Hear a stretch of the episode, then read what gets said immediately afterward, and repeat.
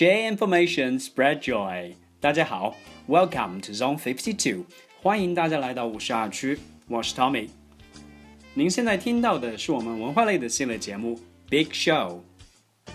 在前一段时间的这个网络上，有一位来自中国的哈佛学霸，因为是第一位在哈佛的这个毕业典礼上进行演讲的毕业生，中国毕业生，那他也是在网络上吸引了很高的一个关注。具体他是什么样的一个人？大家如果去在网上稍微搜索一下何江的话，应该都可以得到很多的故事。在何江自己看来，he's not very special or intelligent or talented guy，自己并不是一个特别聪明、有天赋的人。啊，在众多同学和老师的这个回忆里面，让他真正就是，嗯，可以从中国的这个乡村中学脱颖而出，最后成为哈佛学霸的这个过程。更多的原因，contributed to his diligence and his persistence，是他的这个勤奋和努力。Everybody knows it's very demanding, very challenging to be the speaker, to address the whole faculty and all the students in the graduation ceremony of Harvard。要想成为哈佛的这个毕业典礼上的演讲者啊，要求是非常非常高的。你得经过三轮的测试，在第一轮的时候呢。 递交你的个人学习、科研材料和演讲的初稿。In the second round，要从十个入选者当中挑选出四个人。And in the final round，到最后一轮的时候，再从四个人里面挑选出一个演讲者来。在经过很多的比拼、很多的这个准备之后，何江成功的拿到了自己的哈佛毕业典礼的演讲的资格。以下的话呢，就是他在演讲当中的这个实录。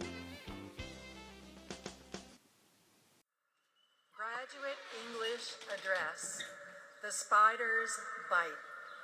Candidate for the degree of Doctor of Philosophy, Jiang He.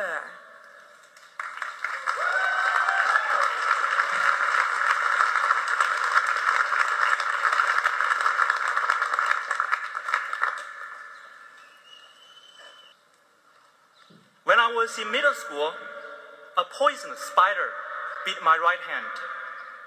I ran to my mom for help.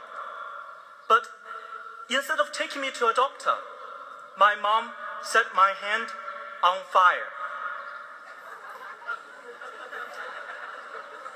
After wrapping my hand with several layers of cotton, then soaking it in wine, she put a chopstick into my mouth and ignited the cotton. Heat quickly penetrated the cotton and began to roast my hand. The searing pain made me want to scream, but the chopstick prevented it. All I could do was watch my hand burn. One minute, then two minutes, until my mom put out the fire. You see, the part of China I grew up in was a rural village, and at that time, pre industrial. When I was born, my village had no cars, no telephones, no electricity, not even running water. And we certainly didn't have access to modern medical resources. There was no doctor my mom could bring me to see about the spider bite. For those who study biology, you may have grasped the science behind my mom's cure. Heat deactivates proteins, and a spider's venom is simply a form of protein it's cool how that folk remedy actually incorporates basic biochemistry, isn't it? But I'm a PhD student in biochemistry at Harvard. I now know that better, less painful, and less risky treatments existed.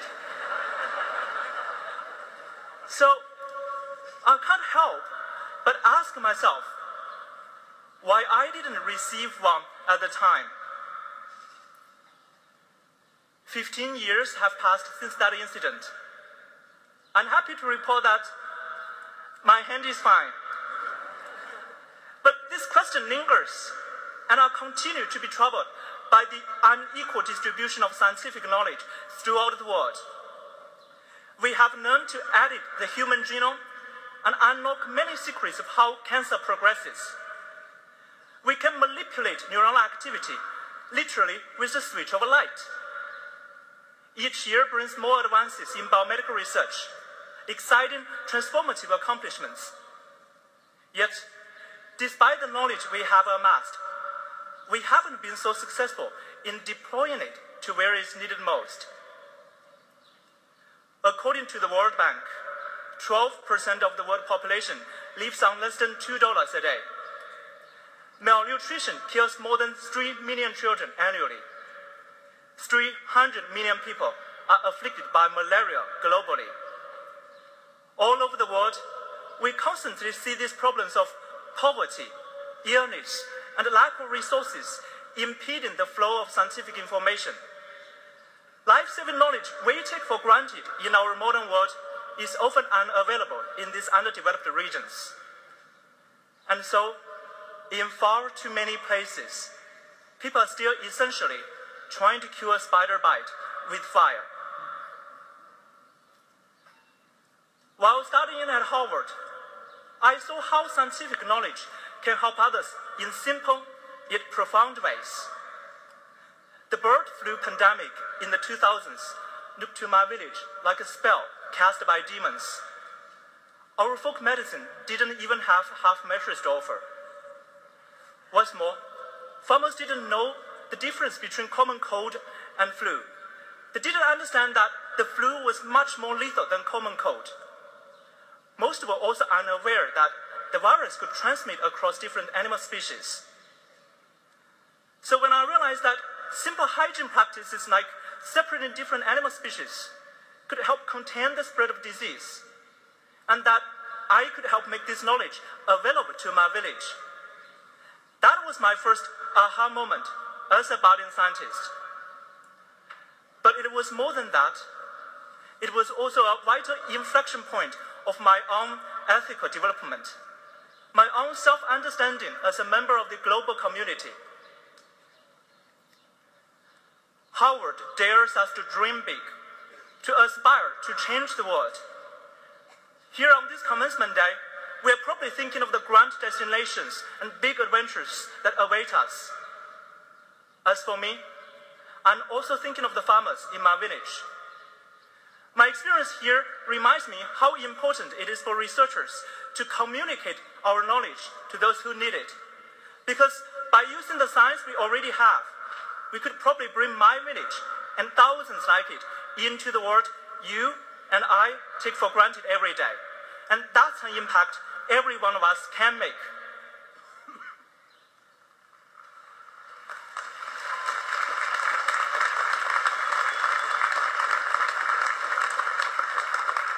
But the question is will we make the effort or not? More than ever before, our society emphasizes science and innovation. But an equally important emphasis should be on distributing the knowledge we have to those who need it. Changing the world doesn't mean everyone has to find the next big thing. It can be as simple as becoming better communicators and finding more creative ways to pass on the knowledge we have to people like my mom and the farmers in the local community. Our society also needs to recognize that the equal distribution of knowledge is a pivotal step of human development and will work to bring this into reality. And if we do that, then perhaps a teenager in rural China who is bitten by a poisonous spider will no longer have to burn his hand, but will know to seek a doctor instead. Thank you. 谢谢。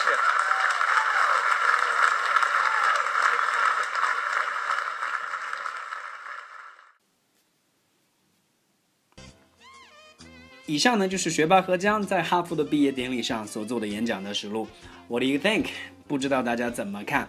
那如果你仔细的去听何江的这个演讲的这个过程和他的这个演讲的实录的话，你会发觉，he has a bit of accent，他其实是有自己一点点的这个口音在里面的。不过总体上他的英文非常非常的优秀。但是相比于其他哈佛的学生的话呢，尤其是把英文当做母语的学生来讲啊。在哈佛学习，何江一点都不占优势，而他的英语，小的时候他其实是操着一口地道的农村英语上的高中。If we had the chance to go back to that time，如果我们可以就是回到何江在念中学的时候，可以去检查一下他那个时候的英文水准，尤其是他的英文听说的能力的话，我想肯定会跟现在有巨大的一个差别。这也是为什么我在听完他的这个演讲之后，在网上去搜索他的这个学习的这个履历的时候，也发现过，从小在湖南乡村长大的这个何江，他的这个英文教育可能在一开始并不是太好，但是在进入哈佛学校之后。跟很多就是留学生不同的是，他远离了当地中国人的小圈子，and to practice English，为了要去练习英文，他申请了这个学校里面的辅导员的职位，开始主动的去跟国外的学生去打交道，and even help them，甚至是去帮助他们，在付出很多的这个毅力，在付出很多的努力之后，在付出很多的坚持之后，到他在毕业典礼上。所展现出来的 English ability，他的语言能力应该说是非常的让人钦佩。这就充分的说明了一件事情，就是 anyone can learn English well，任何人都可以把英文学好。All you need is hard work, persistence, and practice。也是因为这一次哈佛毕业典礼上的演讲，何江是瞬间在网络上成为名人，也是得到了各方的关注。但是有点是让人觉得很遗憾的是。在何江的这个主题演讲上，从小时候被蜘蛛咬到，到最后讲到知识和科技的这个分布不均，到自己希望作为一个掌握科学知识能力的人，可以把更好的学识，可以把更好的科学技术带到真正需要的地方。我想这也是作为演讲者本人何江，也是很多的哈佛毕业生，或者说很多的大学毕业生们。应该去持有的一个理想和一个 ambition，一个抱负。可是让人觉得遗憾的是，在中国，本身是应该是很有意义的一次演讲，或者说这个演讲的内容是值得大家去推敲一下的，却变成了一个花边新闻。大家关注的是农村学子一步登天，哈佛学霸多么的耀眼夺目；大家关注的是寒门出贵子，一个人在网上所谓的红了之后，能够赚取多少的收益。而反观国外的媒体在报道这一则事件的时候，只是简单的提到一位哈佛毕业生成为了第一个在哈佛的毕业典礼上演讲的中国人，而且在报道里面还特别提到了科学和知识的分布不均。And this is what 何江 mentioned and stressed during his speech。这也刚好就是何江在自己的演讲里面想传递出去的一个主旨。And I guess he wished to ignite people's ambitions to help and to spread technologies and knowledges. To help those in need，我想他的演讲里面应该真正说是透露出来的一个讯息，就是希望那些掌握了知识和科技的人，可以把这个非常宝贵的财富带到真正需要的地方去，帮助那些真正需要帮助的人。